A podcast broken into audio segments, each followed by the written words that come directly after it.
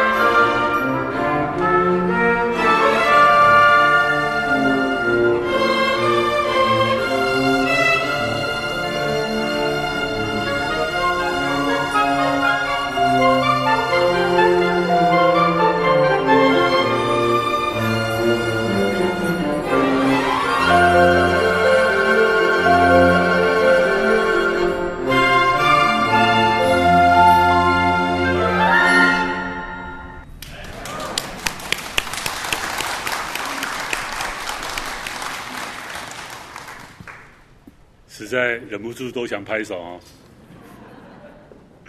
我们一起来公来阅读今天的呃信息经文。今天信息一共五节，呃，分两处啊。第一处在使徒行传十一章的十九节到二十节，好不好？弟兄姐妹们，一起来读这五节。来，那些因斯蒂凡的事遭遇患难世上的门徒，只走到腓尼基和居比路，并安提阿，他们不向别人讲道。只向犹太人讲，但内中有居比路和古利奈人，他们到了安提阿，也向希利尼人传讲主耶稣。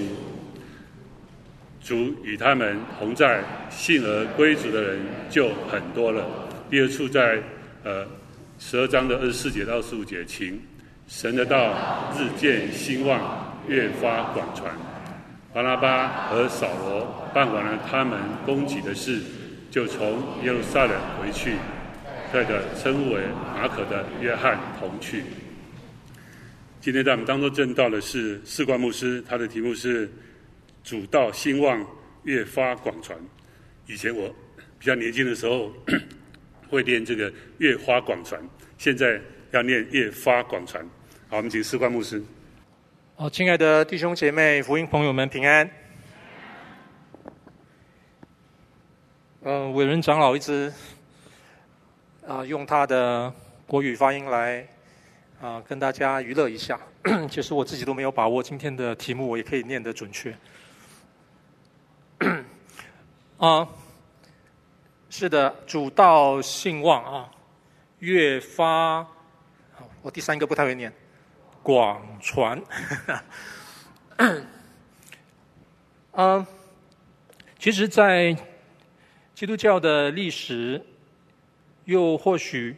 就在你我今天生活的经历的里面，很多时候我们会去问一个问题：基督徒爱传福音。嗯，当然传福音的方式有很多啊。那其中一个可能对福音朋友而而言呢，比较不适应的就是那个每天遇到我们就开口闭口在传福音的人啊，就是一直不断在讲述福音的人。可能他们也不知道怎么样啊、不看场合，哎，不看气氛啊，这个一天到晚见到你就要说，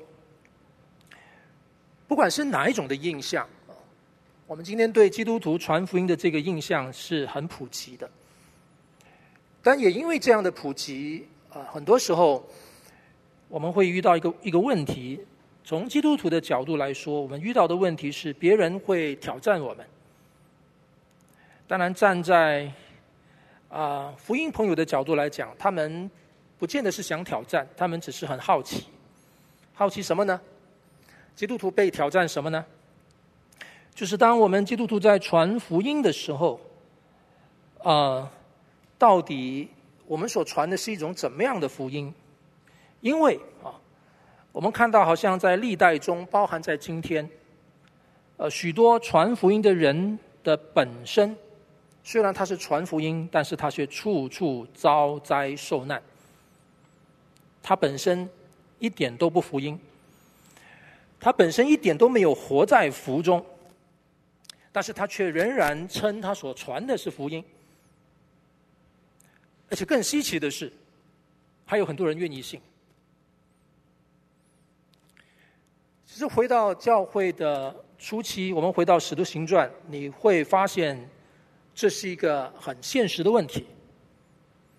如果你对基督教稍有涉猎，又 或许如果你多认真一点读圣经，你仍然会发现，《使徒行传》里边所记载，当福音在初代教会传开，教会在罗马帝国萌芽、成长、发展的过程中，其实一直都潜在。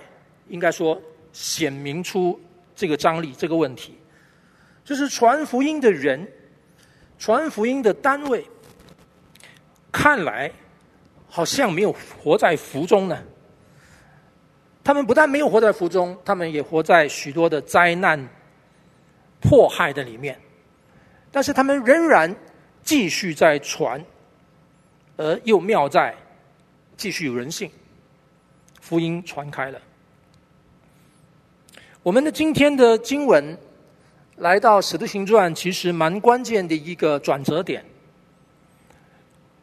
我们今天是从第十一章的十九节一直看到十二章的全章。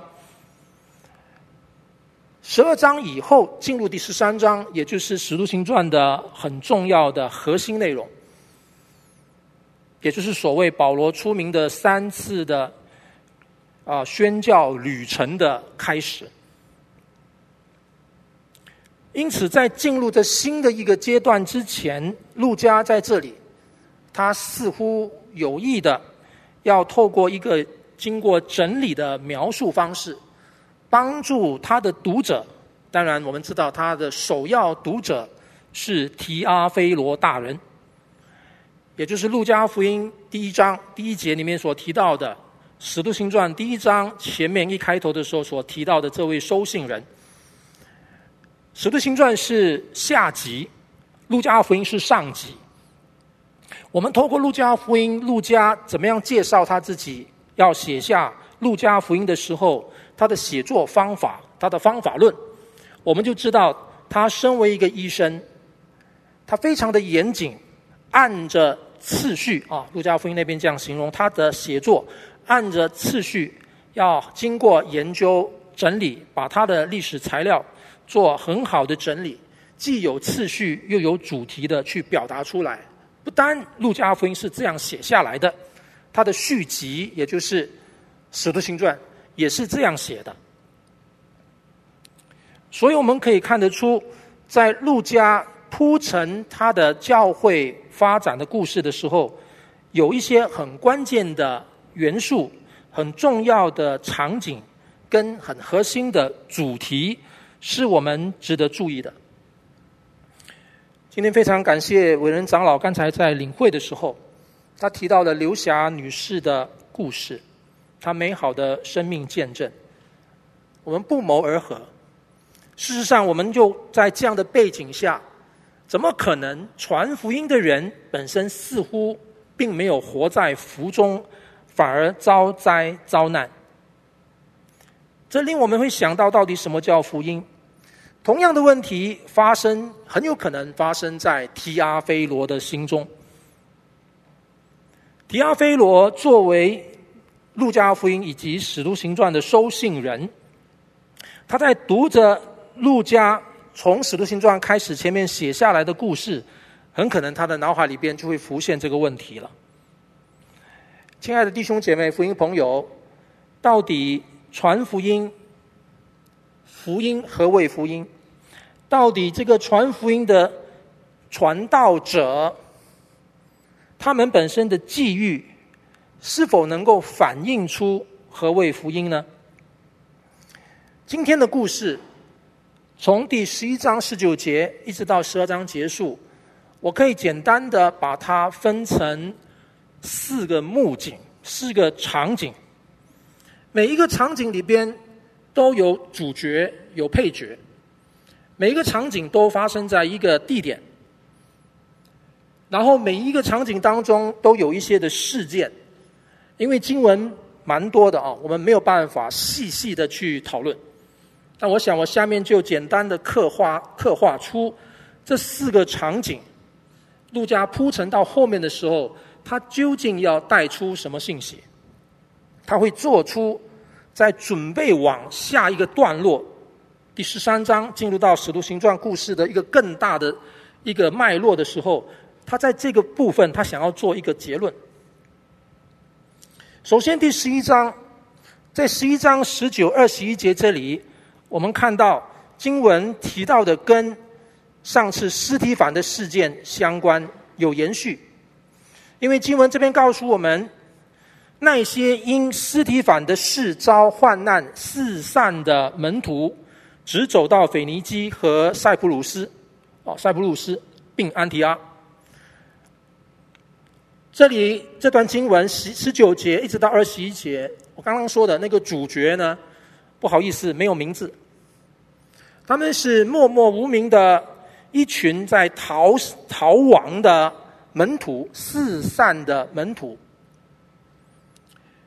那这一段经文里面有没有配角呢？有，第二十节，在这一群逃亡的人逃亡的人中间，但内中有塞浦路斯和古利奈人，这是配角。但是这个配角还蛮关键的。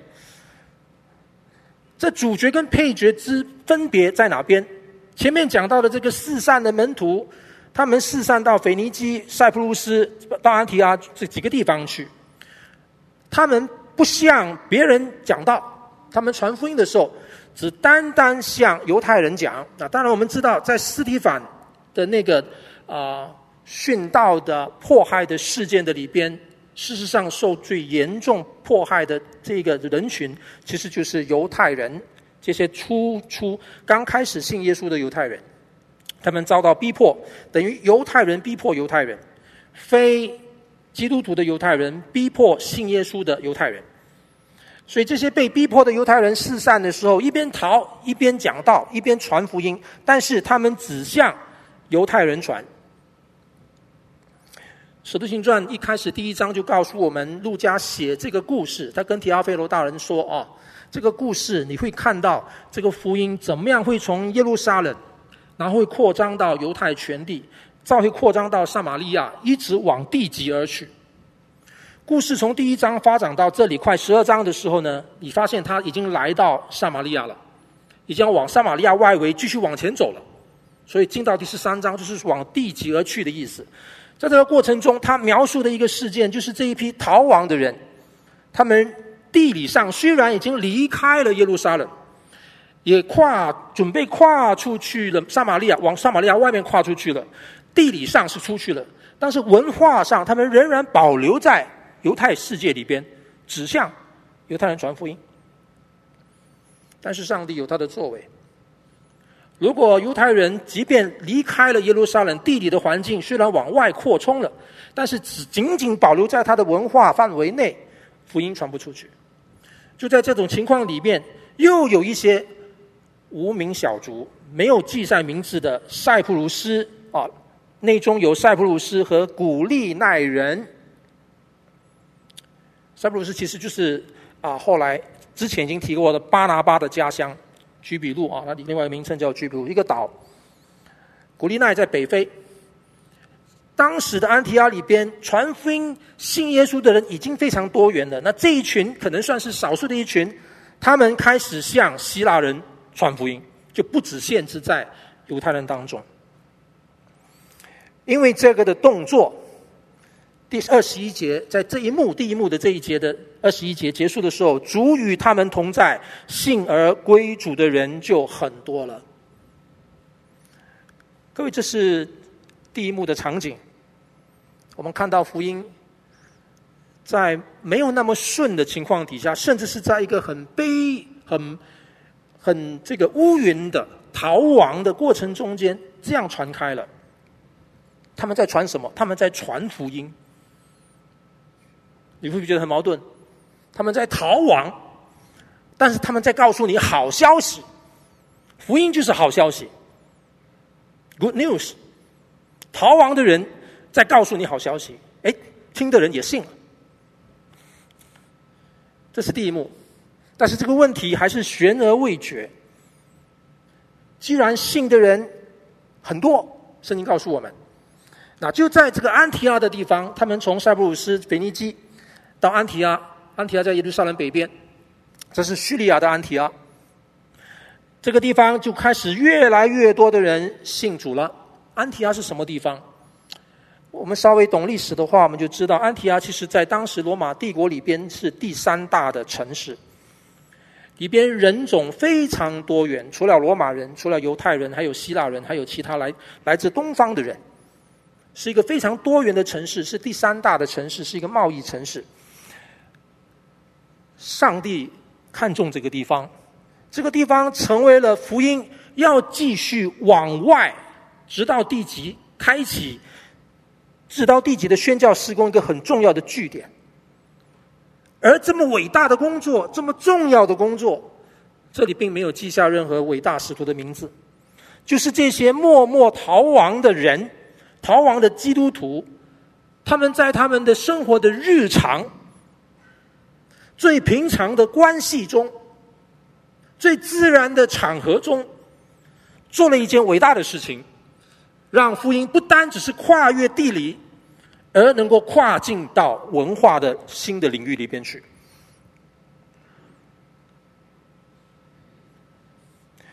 仅在这样背景底下，来到第二幕。第二幕，我们可以从第十一章的二十二节一直看到十一章的结束，第三十节。十二章呃，十一章二十二节这边讲到说，这风声传到耶路撒冷教会人的耳中，就是在安提阿这个大第三大城市的里面，越来越多的人信耶稣，而且信耶稣的人不只是犹太人，开始有各民各族信耶稣，很多希腊人也信耶稣了。这个风声传回到耶路撒冷去，然后这一幕就开启了。这一幕里面的主角是谁呢？巴拿巴跟十一节呃十一章二十五节出现的扫罗，他们两位啊，这个就后来就是赫赫有名的人物了。那巴拉巴跟扫罗是这段经文这一幕里面的主角，那配角是谁？配角就是第二十八节出现的一个人，名字叫做雅加布。我们待会要解释一下这位雅加布，他当时呃就起来说了一个预言，提到了。啊，天下将有大饥荒。我们和合本的“天下”的理解，其实就是大概了解到，当时整个罗马帝国境内啊会有这个大饥荒。为什么说巴拉巴跟扫罗是这一幕的主角呢？因为当安提阿教会这边越来越多人信耶稣，包含非犹太人很多外邦人信耶稣的消息传回到耶路撒冷，耶路撒冷这当中的领袖们就打发巴拿巴，当然巴拿巴是他们当中的领袖之一。打发他到安提阿，请他到安提阿里边去探访他们，去关心他们。用最俗气的话来讲，其实巴拿巴的到访是去肯定他们的福音工作。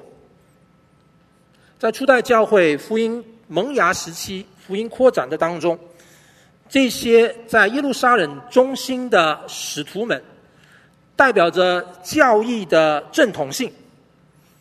代表着福音的准确性的这一班人，在福音扩展的过程里边，他们会有这样的所谓的印证、认可、祝福的动作，这也很自然，也在一定程度上面有需要。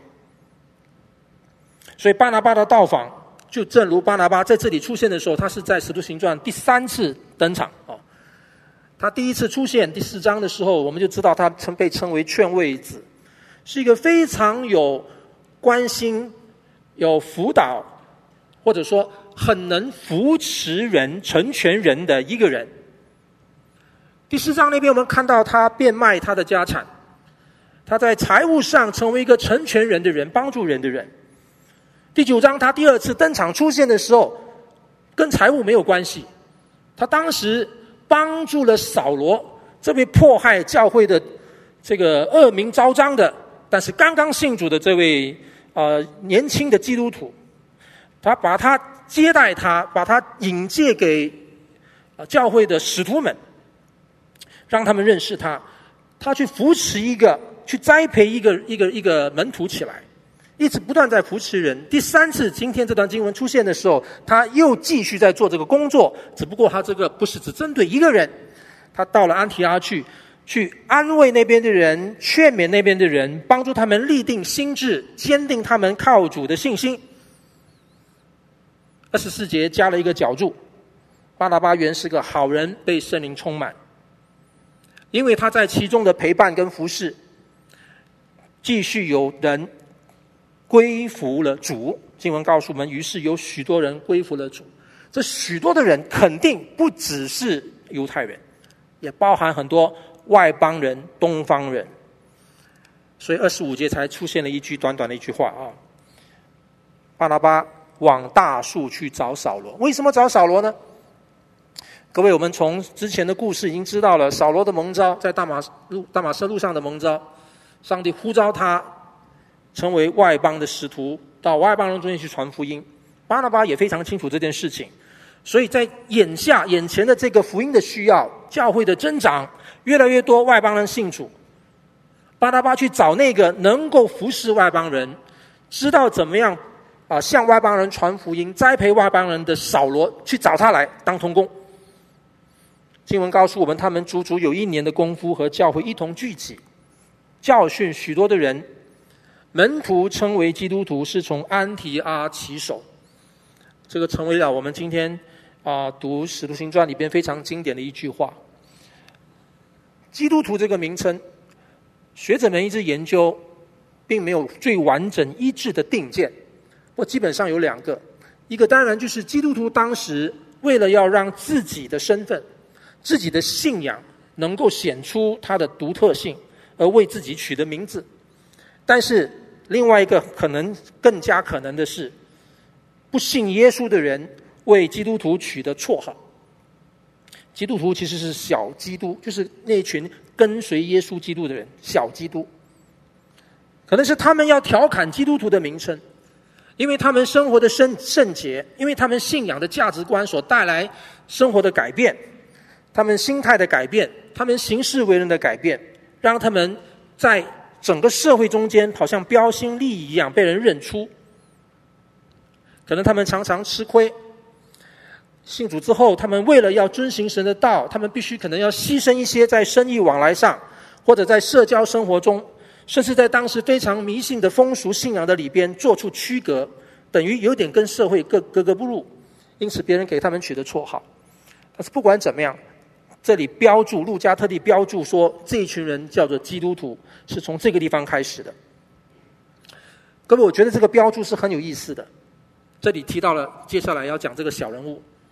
讲完这个标注，他们提到了耶路撒冷下来，有几位先知，其中一位叫亚加布，宣宣告预告说会有饥荒。当这个宣告出来之后呢，二十九节说，于是门徒定义照个人的力量捐钱送去，啊、呃，供给住在犹太的弟兄，在安提亚这里外邦的多元民族的教会的里边，听到有饥荒要发生。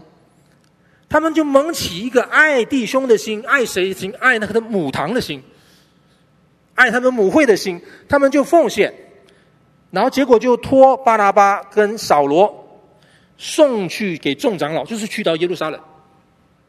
各位，这一幕到底是怎么一回事呢？你还记不记得我们在前面看《使徒行传》刚开始的时候，五旬节以后，当多人信主，第四章那边讲到房屋公用的时候。提到类似的事情，各位，我觉得这里一个很小的一幅图画，在呼应前面所讲的。基督徒当时他们聚在一处，聚在一处，他们干嘛？他们其实是彼此委身，活出一个彼此相顾相爱、彼此关怀的生命。他们有凡物公用的部分，这个凡物公用的原原则就是有需要，我们要试着供给他，我们不要让人有缺乏。你看那个精神。传到了安提阿哦，不但地理跨出去了，文化也跨出去了。福音的精髓作为一个约的群体，彼此相爱的生命，继续在这里展现。当年在第四章展现的时候，是在耶路撒冷同一个群体中间。现在事隔几年以后，来到的外邦的安提阿。在这里的多元民族的当中，福音的萌芽生长，产生出来的这个信主的群体、约的群体，继续活出这种生命。这次的生命的力道，不只是留在他们本身，甚至愿意去支持其他地区，包含来自于原来的母会的弟兄姐妹的需要。各位，这是一个信仰群体的生命见证。这是第二幕，路加记载这个故事的第二幕。他有一点，来到第十二章要结束之前，温习一下前面那个福音故事，故事走到这里的面貌的方方面面，都还在，不但还在，而且是更加的兴旺。基本的元素不但还在，而且是不断的扩张。听起来挺好的，不是吗？但是镜头一转，来到第三幕。第十二章第一节一进来，那时，路加并没有很刻意要标示出时间的准确性，但是很可能就跟事件的前后，跟安提阿教会的蓬勃成长有大关系。那时，希律王下手苦害教会中几个人。好，第三幕的场景地理换了位置，又回到了耶路撒冷。它是跟前面第十二幕。二十九、三十节那边讲到，当安提阿的教会他们捐钱，要供给给犹太的弟兄，后来就派巴拿巴跟扫罗把捐项拿去。随着这个故事，因为他们要把捐项拿到耶路撒冷去，一进入第十二章，镜头就转去耶路撒冷。好，第三幕里边，请问主角是谁呢？我们刚刚说的第一幕的时候的主角是四散的门徒，没有名字。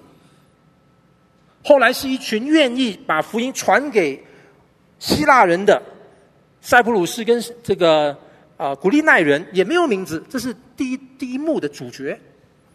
第二幕的主角是巴拉巴跟扫罗，但是来到第三幕的时候，镜头转回到耶路撒冷，这次的主角啊、头衔就更大了。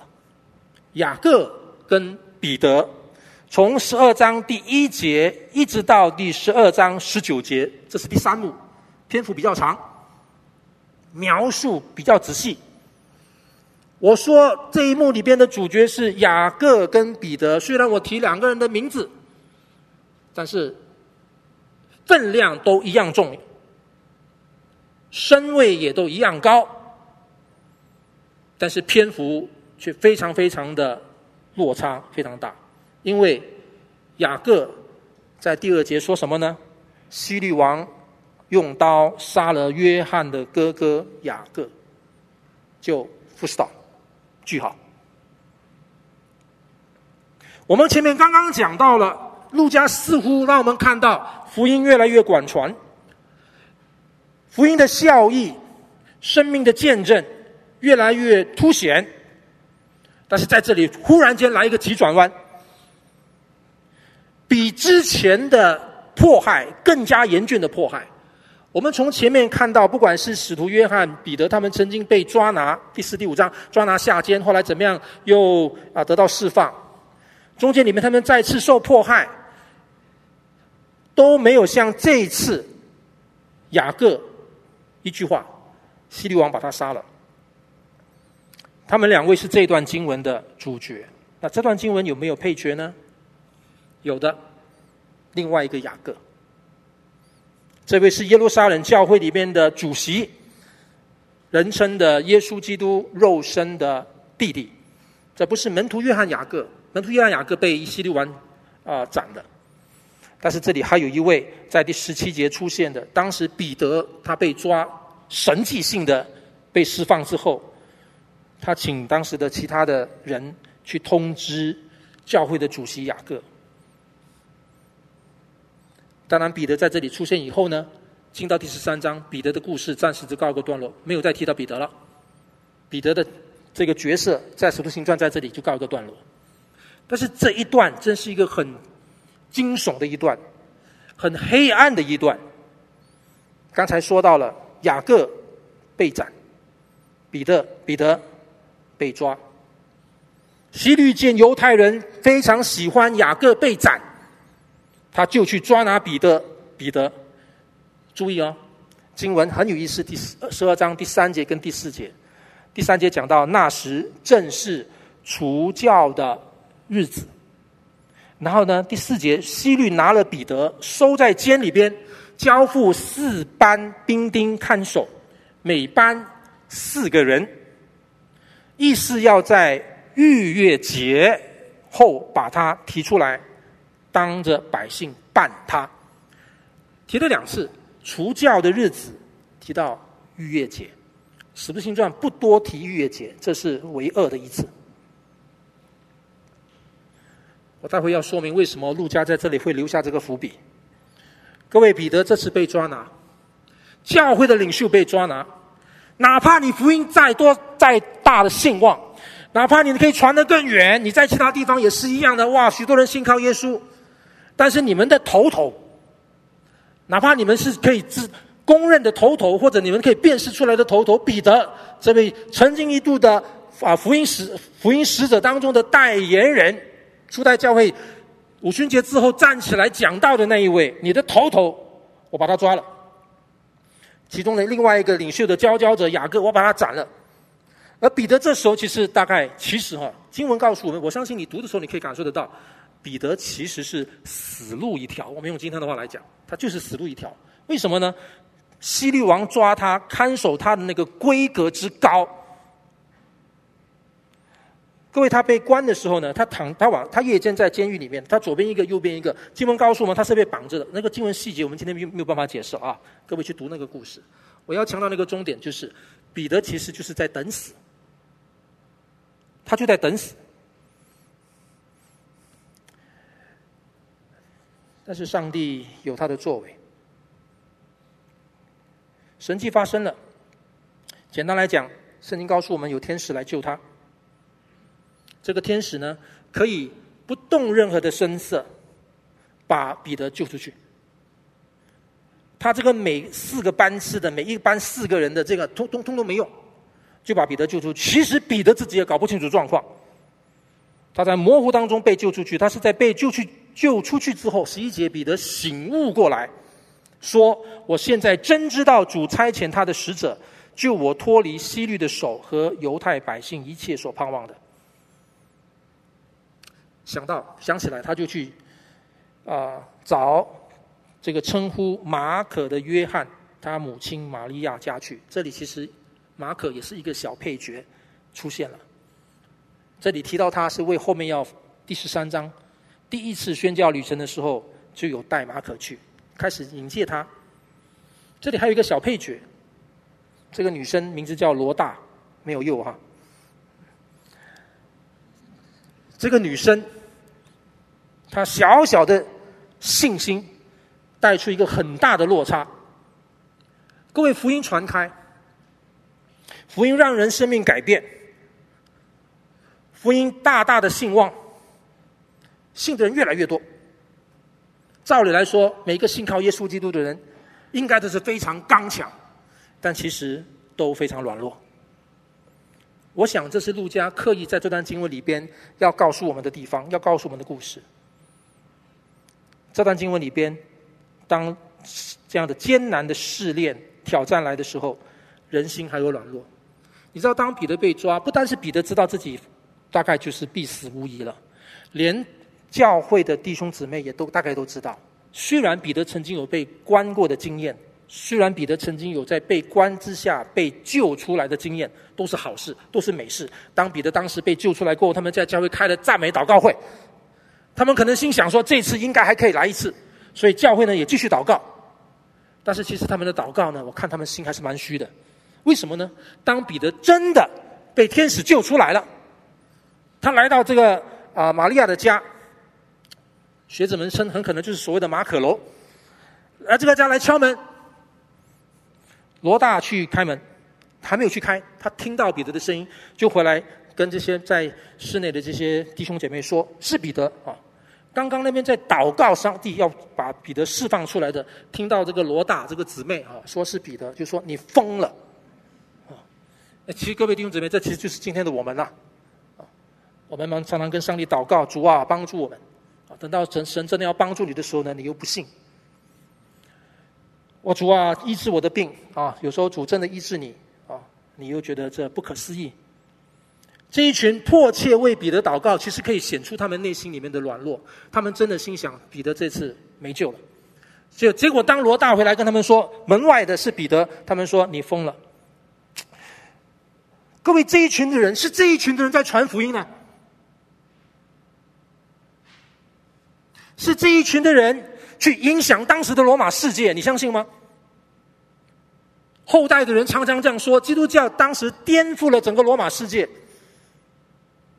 把罗马的世界 turn the world upside down 哈，颠覆了。是谁？是是这一群人。所以到底基督徒真的了不起吗？好，我们说应该不是。那好，那应该是福音了不起。福音有什么了不起呢？亲爱的福音朋友，亲爱的弟兄姊妹，福音有什么了不起呢？好，这是第三幕。我简单的描述一下这第三幕的情况。我稍微顿住一下啊，其实从第一幕开始，到第二幕，到第三幕，你如果注意，你发现每一幕呢，都有不太理想的事情，负面的事情，但是同时也有理想的、正面好的事情。在第一幕里边，什么叫做不太理想的事情？那些四散的门徒指向犹太人传福音，他们很守成。他们很可能自己的民族意识还是很高，觉得我们是上帝的选民，福音只留在我们当中，还是没有办法能够接受说啊，上帝要救外邦人。他们可能还在这个挣扎，但是也可能他们不向外邦人传是为了自保，他们可能没有勇气，希望更加的低调再低调，各种各样的原因让他们很守成。看样子这是比较负面的，但是在这个负面当中，我们有欣喜的地方，看到有突破，有人把福音向外方人传出去了。这第一幕，我要说的是，福音即使是再美好、再伟大，福音是上帝的大能。罗马书第一章十六节，你发现传福音的人展现出来的，有些时候也会出现这样的情况，有正向的，有负向的。到第二幕的故事的时候呢，我们刚才讲到主角是巴拿巴跟扫罗。这段故事里面有没有负面的呢？好像没有呢，因为巴拿巴一到那个安提阿教会的时候，他劝慰、帮助、扶持、造就门徒，而且他增加新同工，他把扫罗找来。更重要的是，这段经文让我们看到，虽然福音已经传到外邦去了，但是他们活出来的基督徒的生命见证。作为一个约的群体，他们那个彼此相爱，不单彼此相顾，还能够愿意顾及主内的弟兄，哪怕是在本地或者在外地的这种生命表现，多好呢？多美呢？但其实这段经文，当巴拿巴把扫罗找来，我们知道他们成为好的同工，其实也路加也似乎有一点要埋下一个伏笔。这个同工的关系，其实后来有一点困难。更特别，进到第三幕的时候提到的马可这个人物，就似乎要为下面从第十三章、十四章第一次宣教旅行布道的时候发生的困扰，做了一个引介。当时巴拿巴跟扫罗为了马可，他们之间有张力，因此他们就分开做不同的工作，虽然都在传福音。似乎在那个正向的、喜乐的、感恩的部分里面，也有令人困扰的事情。每一段、每一幕都有，但是，当然，第三幕更严峻的是，教会最根基性的，连使徒都受到迫害，似乎要在那个最核心的部分，重重的一击。上帝救了彼得，哈利路亚，赞美主，感谢主。哎，那雅各呢？奇怪了，如果福音是福音，如果在彼得这一端是福音，那在雅各那一端呢？那个为我们死而复活的主，那个大能的主，如果他是拯救人的神，他能拯救彼得，哎，为什么不拯救雅各呢？那他不拯救雅各，是否表示出彼得的拯救也是多余的呢？这边的扣分会影响这边的加分吗？什么是福音啊？看样子，如果雅各是当时重要的使徒领袖的话，他的死多少应该会影响福音吧？影响福音的传扬吧？影响当时信靠耶稣基督的人对福音的怀疑吧？好像是这样哦。路家有点故意要把这个问题悬在那里，让提阿非罗大人继续看，继续看好戏。还没有结局，你要继续往下看。但是路家可能于心不忍，不想让提阿非罗大人的心掉那边掉那么久，所以呢，我刚刚说这一段有最后一幕，第四幕，希律王登场。第四幕从第十二章的二十节，其实是从第十九章的下半节开始，因为十九章下半节那边讲到，当彼得被天使救出去过后呢。希律会发现，这个已经在手中物哈，这个囊中物居然诧异而飞，不见了，不见了，气死他。当然，他就把兵丁杀掉了，然后他自己很生气。后来，希律离开犹大犹犹太，下凯撒利亚去。这边用下，其实你在地图上是往上啊，就住在那里。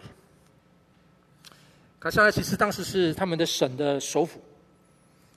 希律到那边去，二十节讲希律就是非常的生气，泰尔跟西顿人或者推罗西顿人，是他所管辖管辖的这两个地方的人。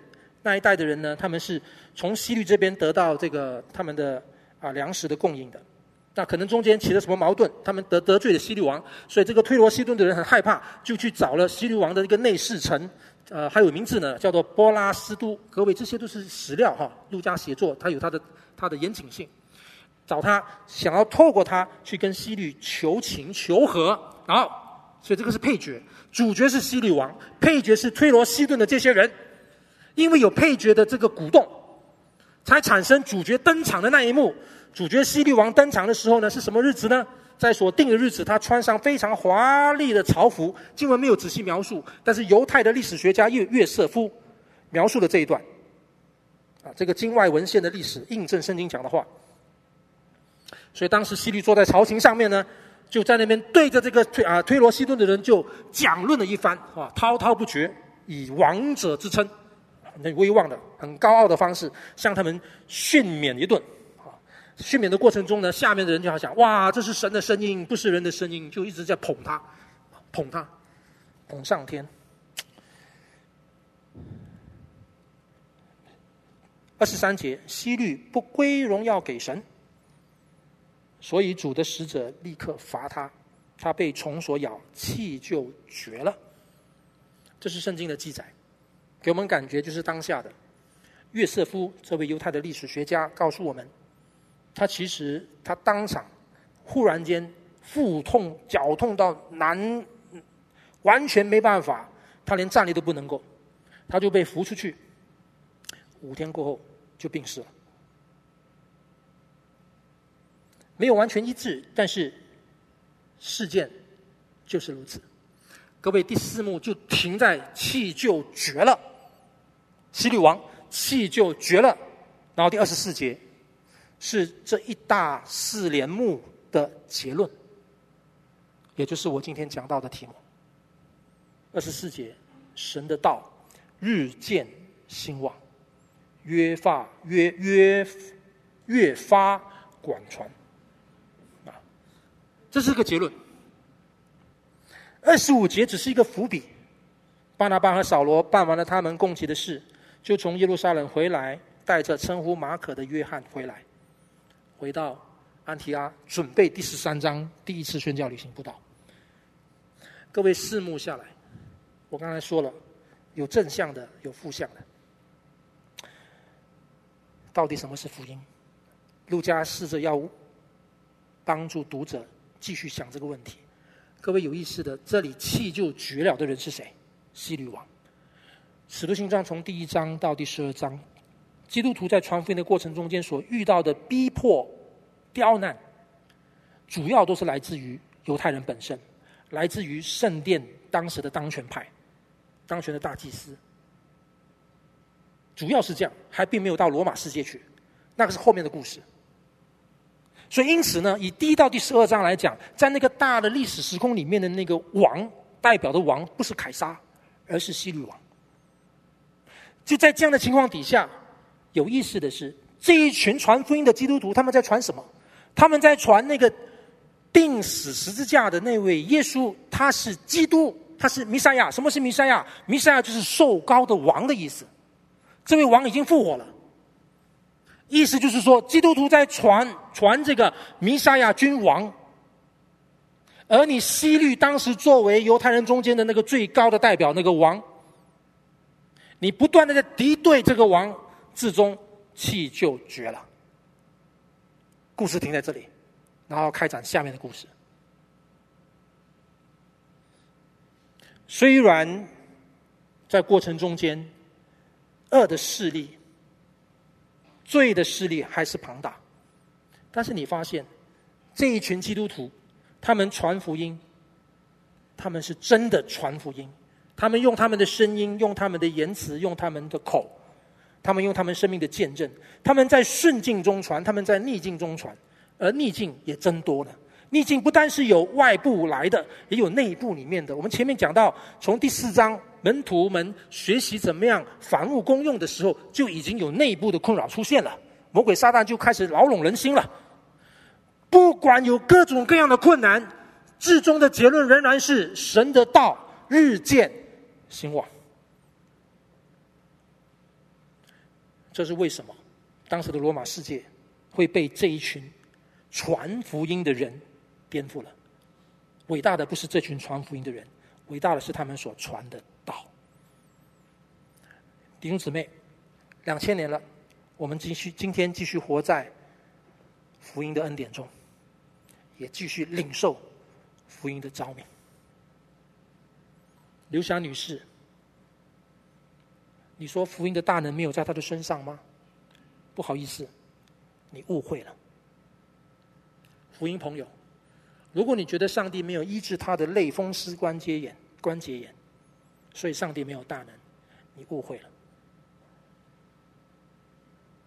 上帝的大能可以大到一个地步，让一个人二十四小时的痛。刚刚伟人长老的形容是可以狂痛的情况底下，他还可以写出《喜乐年年》这本书。你难道不能说这是大能吗？什么是大能？福音的大能之中颠覆改变的是人的本质。福音的大能当然之中会带来荣耀胜利。但是荣耀胜利的形式，不仅仅只有你跟我心目中想象的那种光荣形式。荣耀的胜利像耶稣基督一样，他可以进到最深的黑暗之中，他上了十字架，他走过了人生人间最痛苦的决裂的光景，上帝把他离弃了。但是因为他走过了，他胜过了，他的复活的大能带来的改变，无远弗届。用各种各样的方式去展现，因此他的道，只要哪里有他的道传开，只要在什么地方有他的道被活现出来，那个道就能够生根，就能够发芽，就能够成长。而今天，上帝永恒的道，在每一个愿意降服主道的人的生命里边。我们都在这个道中间被滋养、被呼召，也学习活出这个道的生命。台北新友堂，我们有建造三点零，三点零不是最重要的，主的道才是最重要的。我们彼此建造的过程中会遇到困难，困难不是最重要的，高举主道才是最重要的。今天在你个人的生命生活当中，你会遇到很多喜怒哀乐的事情。我不能说那不重要，但是恐怕最重要的，是陆家这里在写作的过程中间不断留下的那个脉络，活出福音的生命。如今天我们所选的诗歌一样，第一首诗歌，耶稣为王，永远记得谁是王，我们才能够领受第二首诗歌。耶稣领我的恩典，愿主帮助我们。我们起祷告，主啊，我们在你面前向你仰望。基督为王，就求你让我们能够顺服基督，并且成为他所差派的精兵。让我们高举福音，或顺或逆，或祸或福。主啊，我们都成为福音的传人。靠耶稣基督的名祷告。阿门。